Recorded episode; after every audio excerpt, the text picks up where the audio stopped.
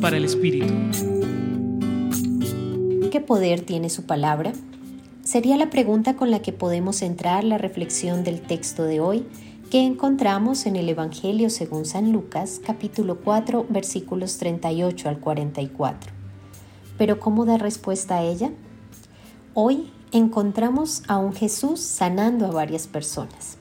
En primer lugar, a la suegra de Pedro y luego a varios enfermos que se encontraban junto a él, de donde salían varios endemoniados gritando, Tú eres el Hijo de Dios. Ellos son quienes hacen un reconocimiento de la persona de Jesús. Y hoy nosotros al recordar estos episodios podemos decir exactamente lo mismo. Eres el Hijo de Dios, evidenciando una vez más que el poder de la palabra de Jesús proviene de Dios mismo.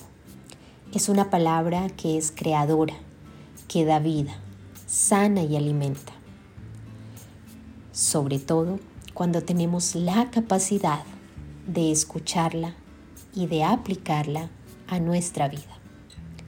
Jesús todo lo recrea, nos restaura y nos devuelve a la vida una y otra vez en cada instante de nuestra existencia.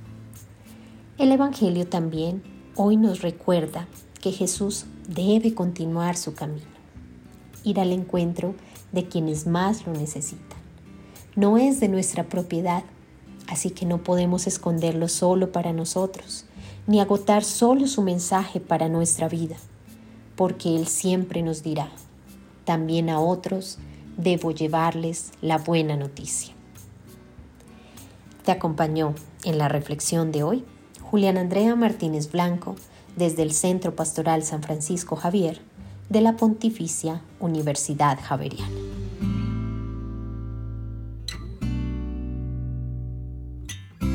Escucha los bálsamos cada día entrando a la página web del Centro Pastoral y a javerianestereo.com.